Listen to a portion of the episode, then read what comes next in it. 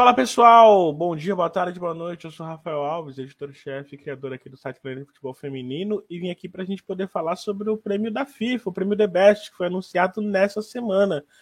Eu vou estar aqui com a Amanda Viana compartilhando aqui algumas opiniões em relação às vencedoras, vamos falar já já sobre isso. Mas antes de começar, quero que você não se esqueça, curta, compartilhe, comente, siga o Planeta Futebol Feminino, se inscreva, é muito importante para a gente. Cada like, cada comentário, cada inscrição para que mais pessoas conheçam o nosso trabalho. Considere fazer uma doação via Pix, nosso Pix é o Pix Planeta Futebol Feminino arroba hotmail.com, isso nos ajuda bastante. Fazer jornalismo independente não é fácil, ainda mais sobre futebol feminino.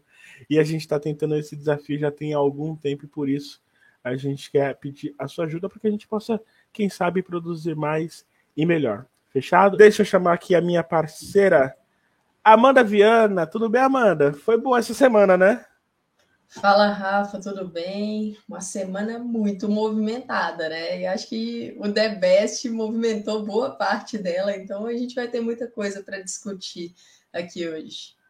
É isso, a gente vai comentar as vencedoras, né? Quem foi a melhor jogadora, melhor treinadora, melhor goleira, vamos comentar isso. E depois Vamos falar sobre o voto das brasileiras. Tamires e Pia Sunhog votaram pela seleção e a Tatiane Furtado, jornalista, também votou e a gente vai acompanhar, vai dar uma fofoquinha também nos votos delas, tá bom?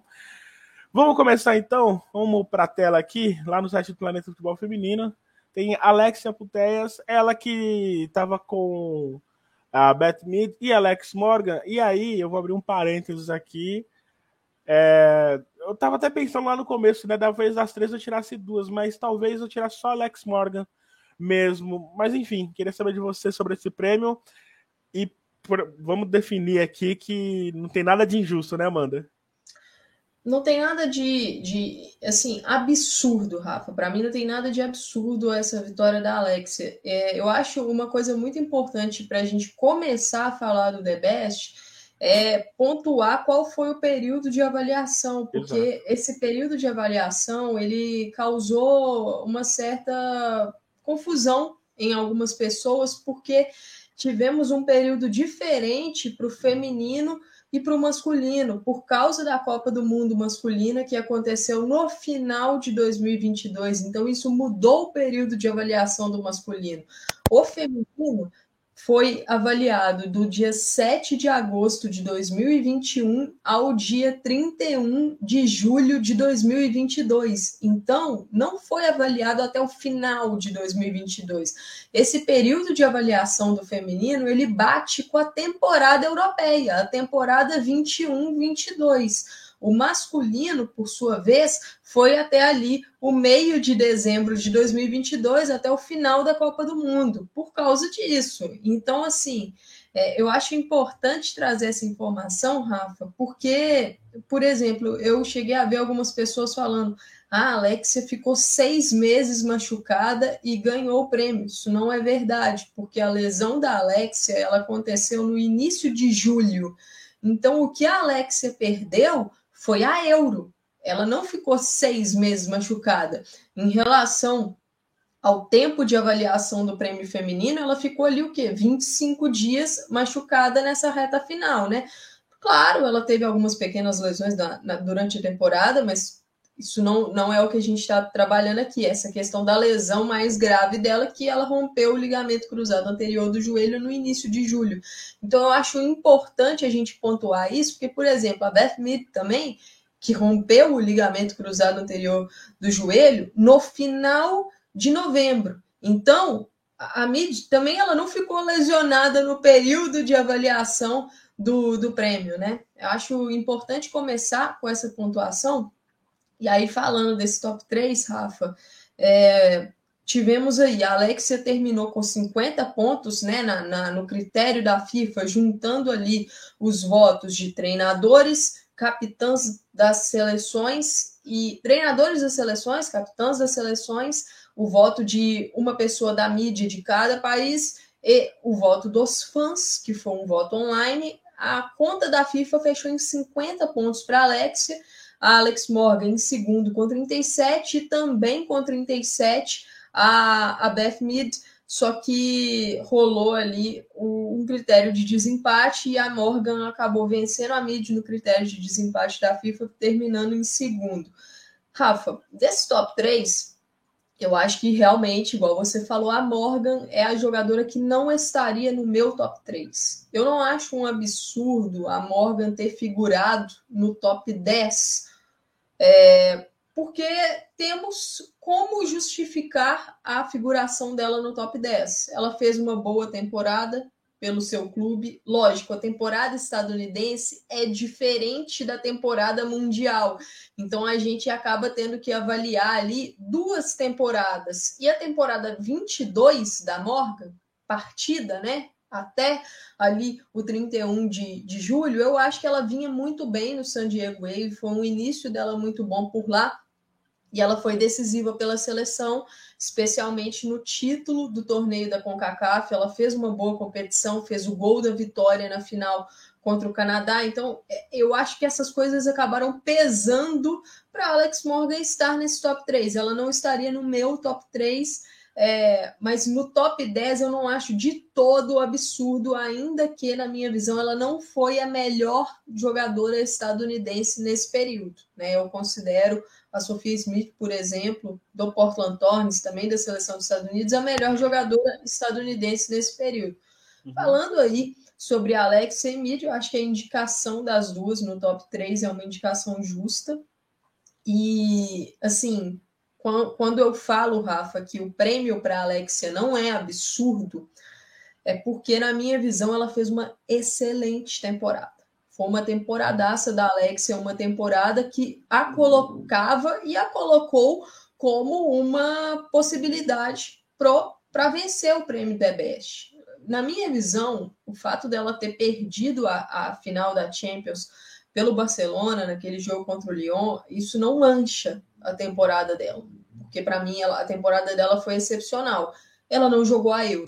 E isso acaba pesando. No meu critério de avaliação, é assim, Rafa, o critério é, é, é individual, é subjetivo. Então, cada pessoa que está votando, ela tem o seu critério. No meu critério de avaliação, eu peso a euro. Então, eu, o meu voto para melhor não iria para Alexia, iria para a Mid. E aí, não sei você, o que eu acho é que, que causou é, muito rebuliço aí pela, pela questão da, da vitória da Alexia, mas pela derrota da Mid, considerando as outras vencedoras do prêmio na categoria jogadora, na categoria treinadora, foi que nas outras categorias a Euro teve um peso grande para decidir. E na categoria jogadora, a Euro acabou não tendo esse peso grande, porque a Beth Mead acabou em, si, em, terceiro até, né, nesse critério de desempate com a Morgan, e a Alexia, que não jogou a Euro, Morgan também não jogou, mas jogou o seu torneio continental, jogou o torneio da CONCACAF pelos Estados Unidos, uhum. mas a Alexia acabou vencendo. Na minha visão, Rafa, acho que esse foi o grande, é, a, o grande ponto, talvez, das pessoas que que não concordaram com a vitória da Alexia, mas na minha visão, ela fez uma excelente temporada pelo Barcelona e pela seleção da Espanha quando ela esteve disponível. Além, rapidinho, além desse dos três nomes, tem, tem, tinha algum nome que você colocaria nas três? A gente tinha Leno Berdorf, tinha Tiana Bomati, tinha. Enfim. Assim, o top 3 é esse, da FIFA, das indicadas. Uhum. É, então, rapidinho, só um ponto sobre a Beth Mead. A temporada de clubes dela foi excelente pelo uhum. Arsenal, foi muito boa, ainda que ela não tenha vencido nenhum título em clubes na temporada, foi excelente. Foi até uma temporada de recuperação dela, né? Porque é, não vinha muito bem, acabou ficando fora da, da Olimpíada, né? No Team GB. Ela acabou não indo de forma muito justa, não vinha jogando bem mesmo e o, 22, o 21-22 dela foi um renascimento, jogou muito bem, fez uma Euro muito boa. Então, só para pontuar isso, a Mid nesse top 3 seria o meu voto, mas se eu puder, eu, Amanda, votar em qualquer uma para um top 3, a minha vencedora não está no top 3 da FIFA. A minha vencedora para o prêmio de melhor jogadora do mundo no, durante o período de avaliação 7 de agosto de 21 a 31 de julho de 22, Helena Oberdorf, do Wolfsburg e da seleção da Alemanha. Na minha visão, foi a melhor que conseguiu conjugar a temporada de clubes com a temporada de seleção. A temporada de clubes dela pelo Wolfsburg foi excepcional, excepcional mesmo. Ela, ela uhum. foi muito bem. E, na minha visão, ela foi ali uma das melhores jogadoras da Euro. Eu votaria ela à frente até da Beth Mead, que recebeu o prêmio é, da UEFA, né, como melhor jogadora ali da, da competição, mas é, eu achei a, a, Euro da Lena espetacular e ela acabou terminando, Rafa, fora do top 10. A Lena ficou em 11 primeiro, né, na loucura, pontuação da FIFA. Ela terminou em 11 primeiro com quatro pontos apenas. É, mas assim, são os critérios de avaliação, são a gente tem que considerar que treinadores votam, que capitães das seleções votam, que membros da mídia votam e que os fãs votam. Então há um, um sistema nisso e os pontos são gerados a partir dessa forma. Então, cada um tem o seu critério, é algo subjetivo, eu não sei o que cada um considerou, ali, mas a gente. Outra coisa também, a Lena Oberdorf é uma meio-campista defensiva, é uma volante. É uma posição que normalmente não é das mais valorizadas em termos de premiação. Eu acho que isso também conta, né? Lógico, a gente tem visto algumas defensoras, por exemplo, a Wendy Renard, sempre uhum. aparecendo. Lia Williamson foi uma das que apareceu nesse prêmio. Kira Walsh acabou citada também, mas são poucas jogadoras de posições mais defensivas se comparamos, comparamos com posições mais ofensivas. A Lena seria o meu voto para a melhor jogadora nesse período.